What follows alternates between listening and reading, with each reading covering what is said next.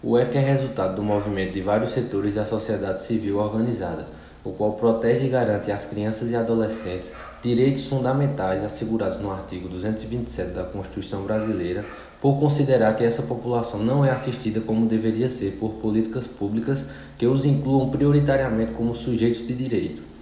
É oportuno observar que no artigo 205 da Constituição Federal preceitua que a educação é direito de todos e dever do Estado e da família Portanto,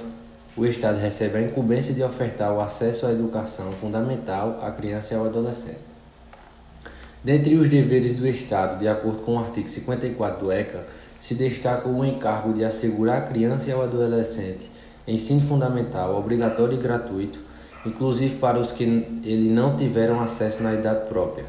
atendimento educacional especializado aos portadores de deficiência e acesso aos níveis mais elevados de ensino, da pesquisa e da criação artística, segundo a capacidade de cada um. Portanto, fica nítido o dever do Estado em garantir o acesso à educação a todos, incluindo deficientes e aos que apresentam maior predileção ao trabalho artístico, devendo esses também receber assistência em ser instruídos.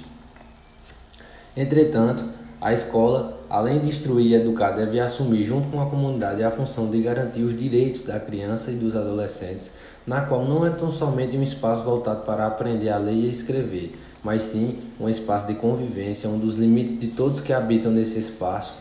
possam ser superados. É importante citar que a escola tem que ser vista pelo seu educando como um lar pois para que o indivíduo esteja apto a desenvolver uma boa conduta é primordial o fato de acolhimento, sendo esse um dos maiores motivos para que se priorize o convívio familiar da criança e do adolescente.